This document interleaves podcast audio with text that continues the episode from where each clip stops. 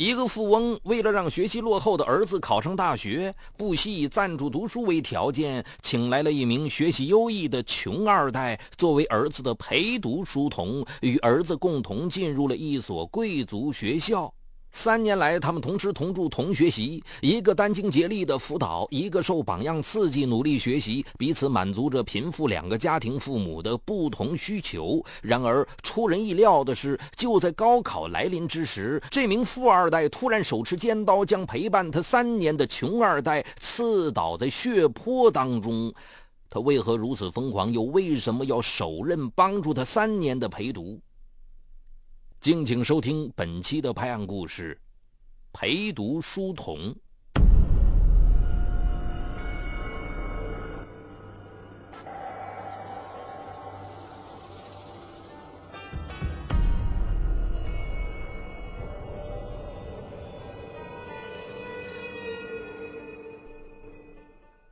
二零零九年六月，毛竹中考考出了某中学第一名的好成绩。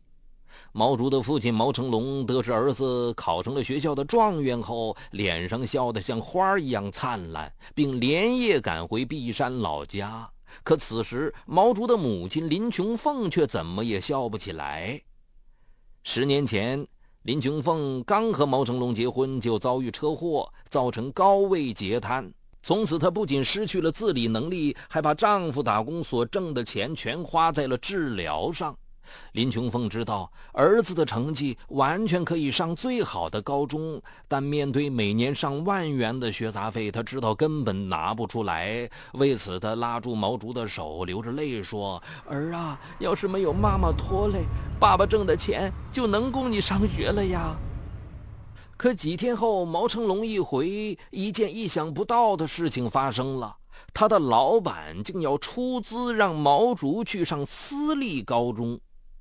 毛成龙的老板叫文志斌，他的儿子文亚军和毛竹同龄，但学习成绩很差。文志斌办有一家物流公司。一天，他去货场时，正听见毛成龙眉飞色舞地向工友说着儿子中考的事。见此，他不由叹息一声：“哎呀，我要有个这样的儿子该多好啊！”可巧的是。这天晚上，他从电视一档节目中看到主持人多次说起现代陪读和书童的事，他眼前不由一亮，于是问妻子：“哎，我能不能也给儿子找个陪读书童呢？”文志斌此言一出，妻子感觉儿子成绩太差，觉得找个书童也许能帮助儿子提高学习成绩，于是爽快地答应了。第二天。文志斌将毛成龙叫到办公室，提出要将他的儿子送到私立学校，所有费用由他承担，但条件是要他的儿子和自己的儿子同吃同住，辅导和监督文亚军学习。对于毛成龙来说，这样的好事就像天上掉下馅饼。林琼凤听后也很感动，他叮嘱儿子：“哎呀，你可要多帮助帮助文总的儿子呀。”八月底，毛竹被父亲带到了文志斌家。文志斌的别墅共三层，五百多平方米的房屋装饰的富丽堂皇。他安排给毛竹居住的房间也有三十多平方米，大床、书柜、电脑及各种学习用品一应俱全。然而，这里的住处虽然很好，可毛竹知道，条件再好也是寄人篱下。果然，文志斌接下来就开门见山地说了。小毛啊，你的生活学习条件叔叔都能满足，但叔叔唯一要求你要用刻苦学习的精神和有效的学习方法，激励和帮助我儿子提高成绩。事实上，从文志斌的话语中，毛主已听出，他之所以资助自己，就是要让自己做他儿子的陪读。他感到自尊心受到了伤害。可文志斌接着说：“孩子，上高中可不像上初中，这要花很多钱。你父亲在货场做搬运工，每天才挣几十块钱，如果靠他供你读书，恐怕困难呐。再说你妈妈又卧床不起。”听了这话，毛主只得含泪点头，默默接受了他的建议。晚上。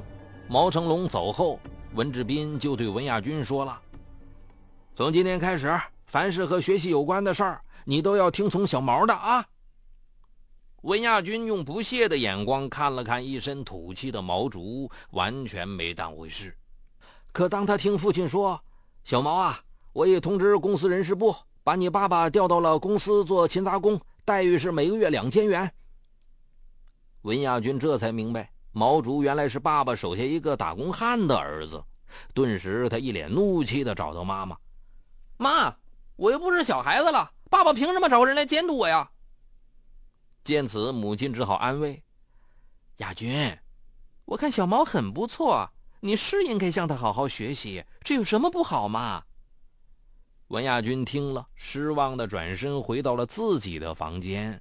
当晚，他躺在床上辗转反侧，不禁对毛竹有了几分怨恨。二零零九年九月一日一早，文志斌安排公司把文亚军和毛竹送到了学校。由于文亚军的中考成绩排在班上倒数第一，而毛竹却是最高分。上课时，老师不停地夸赞毛竹，这让文亚军感到很是窝囊。在他看来，如果不是他爸爸出钱，这个穷小子哪有资格上这么好的私立学校啊？中午下课后，为了显示自己的派头，文亚军突然宣布说他已在食堂订好了饭菜，免费请全班同学进餐。说着，他得意地将书包往毛竹面前一扔：“哎，穷小子，帮我拿着！”毛竹的脸一红。很多同学正对文亚军的举动十分不解的时候，只听文亚军打着哈哈说：“嗨，他就是我爸花钱为我请来的书童，这有什么大惊小怪的？”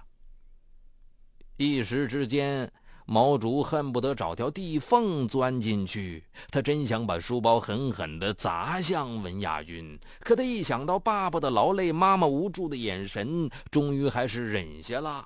他在心里暗暗说：“哼，就忍三年吧。”等我上完高中，考上大学，我出人头地的时候，再让你这个少爷看看到底谁才是生活中的陪读。可吃饭时，当着所有同学，温亚军一脸高傲地对毛竹说：“小子，不管在学校还是回到家里，你一定要记住自己是什么身份，怎么来到这里的。”温亚军的嘲笑和奚落，让毛竹的自尊心以另一种形式强烈表现出来。他暗自打气说：“哼，你别得意，以后我考上清华北大，那时候你就哭去吧。”事实上，自从知道毛竹是父亲花钱请来监督自己学习的，文亚军的心里就极度不满。这种不满在见到毛竹后，又变成了极度自卑。毛竹的家在农村，条件很差。可学习刻苦，成绩出类拔萃。作为同龄人，文亚军并不认为自己比毛竹笨，他甚至认为在很多方面他还比毛竹更聪明。再加上家庭富有，有什么事儿不能摆平呢？对于他来说，最好的证明就是毛竹的成绩虽然好，可没有钱，他也上不了最好的学校。相反，因为有钱，他就算成绩比不过毛竹，也能轻松走入好学校。可在学校，文亚军很快发现，不管自己如何诋毁毛竹，因为学习好，毛竹还是很受老师器重，就连很多同学也成天围着他。不仅如此，就算回到家，文志斌也处处拿毛竹跟文亚军做比较，结果文亚军常常被比得一无是处。而相反，毛竹虽然学习优秀。但因为家庭贫寒又寄人篱下，他与文亚军形成的鲜明对比，无时无刻不撕扯着他的心。要知道，他每天放学后要先为文亚军做辅导，然后才能回到房间自己学习。日久天长，毛竹的心里感到了极不平衡。出身贫穷，难道在学习上也要比人差一等吗？二零一零年一月，学校举行考试。毛竹不出所料考取了第一名，但文亚军只考了第三十九名。尽管此时他已经不是倒数第一，但文志斌还是很失望。学校开完家长会那天，他就沉下脸说：“儿子，你和毛竹在同样的条件和环境下学习，为什么你就什么都比他差那么多呢？遭到父亲当众责备，文亚军更恨毛竹了。晚上，他在日记里写道：“哼，穷小子，你别太得意了。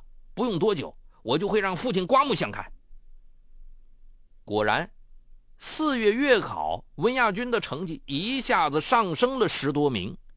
文志斌用一种从未有过的眼光，很欣赏地看着儿子说：“亚军。”你的进步多亏小毛辅导有方啊！看来今后你要多听他的话呀。听到这话，文亚军像个泄气的皮球，自己的努力怎么全成了毛竹的功劳啊？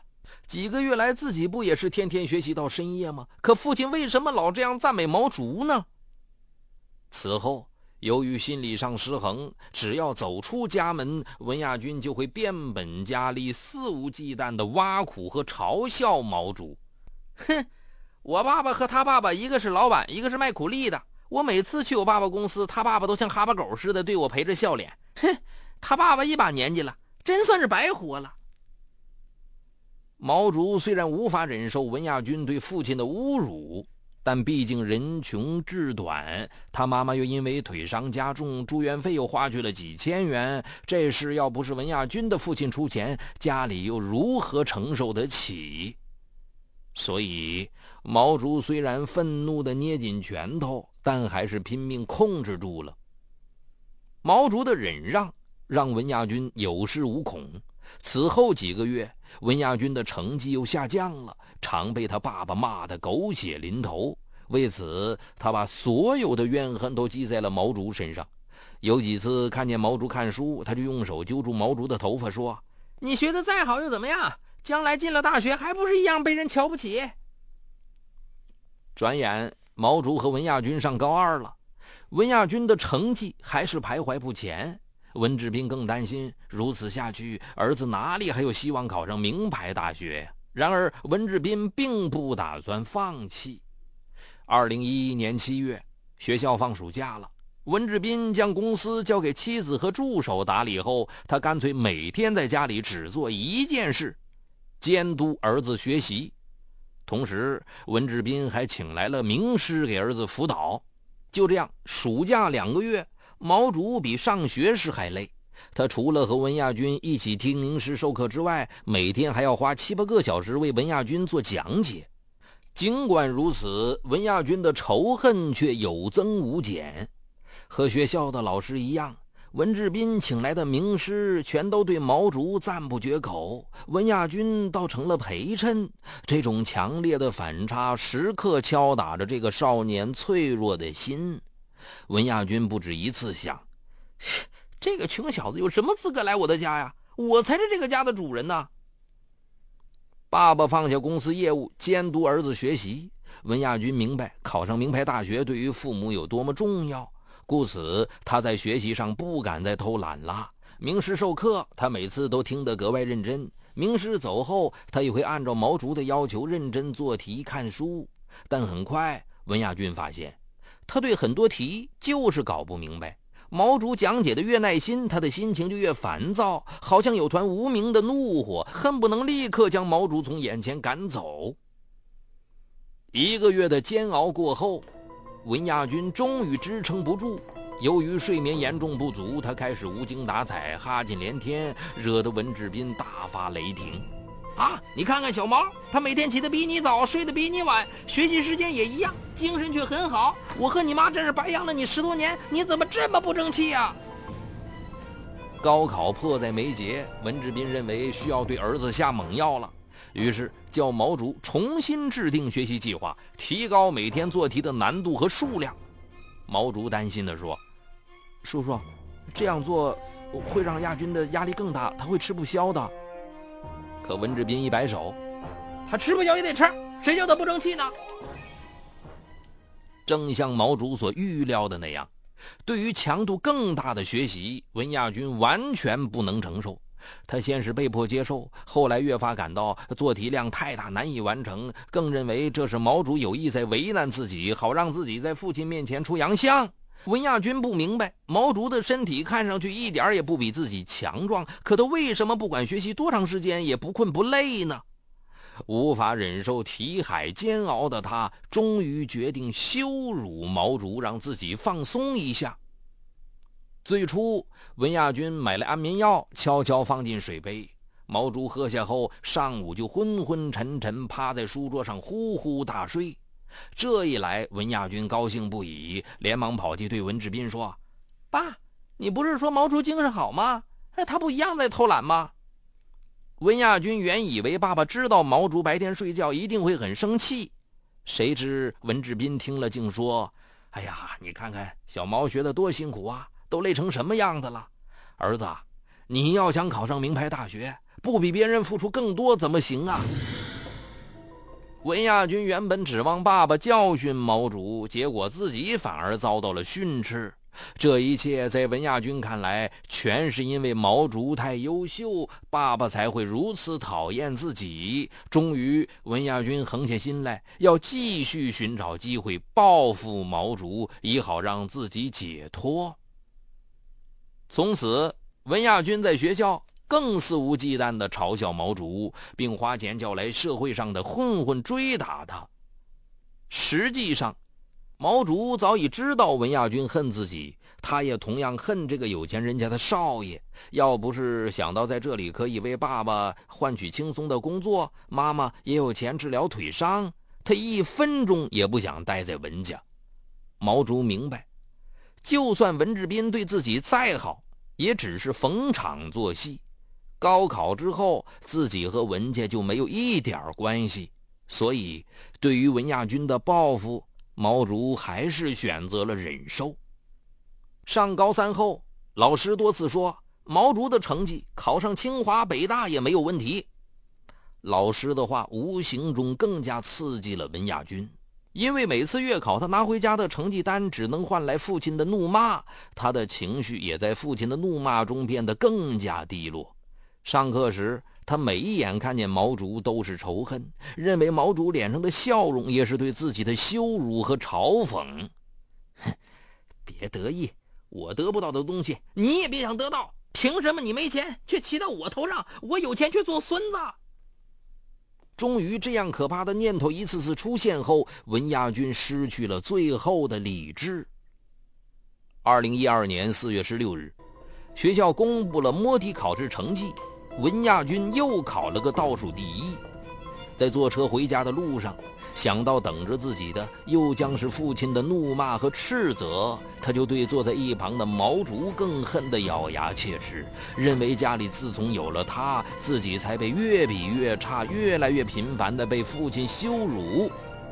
小车刚在家门外停下。他就突然快速跳下车，冲进厨房，操起菜刀就对毛竹一顿乱砍。你这个不要脸的穷鬼，谁叫你到我家里来羞辱我？谁叫你抢走了我的父爱，我的自尊？我就算考不上名牌大学，又关你屁事？文亚军的疯狂让所有人惊呆了。人们七手八脚夺下他手中菜刀时，毛竹已倒在血泊中。很快。毛竹被送往医院抢救，此后他尽管脱离了生命危险，但他的双臂已被严重砍伤，医生说很可能落下终生残疾。温志斌很害怕，他担心毛成龙会把这事情闹上法庭，儿子很有可能会坐牢，于是千方百计地游说毛成龙不要起诉他儿子。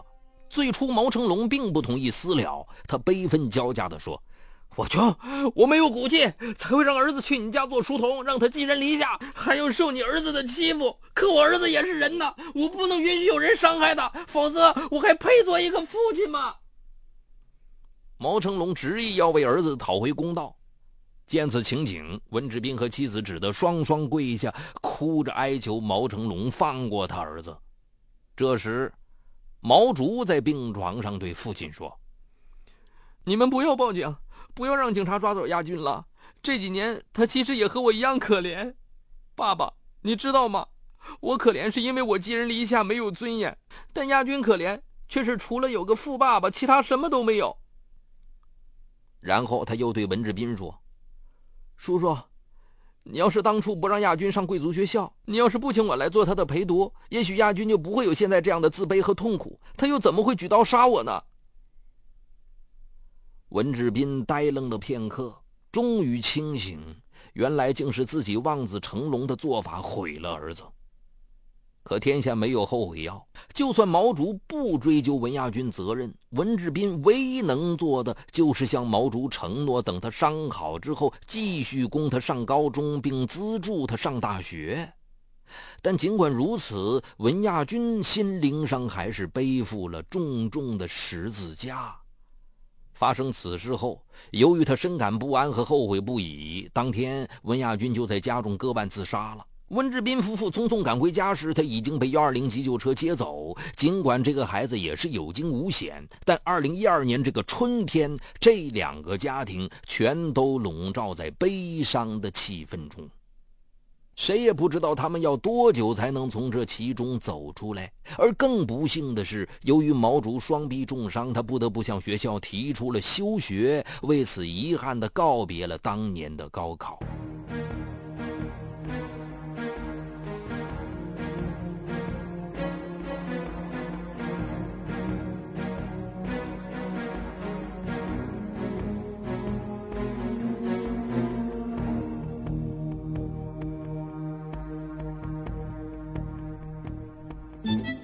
嗨，你好，我是雷鸣。我的最新精品节目解读高效能人士的七个习惯已经在蜻蜓上线。生活中的你面对困难总是消极拖延还是积极主动？你为自己的低效懒惰懊恼抓狂吗？那些行动力超强、成功高效的人是怎么管理自己生活的？如何更好的知己知彼，建立共赢的人际关系呢？就在蜻蜓 FM 搜索“高效能人士”，开启你的高效能生活。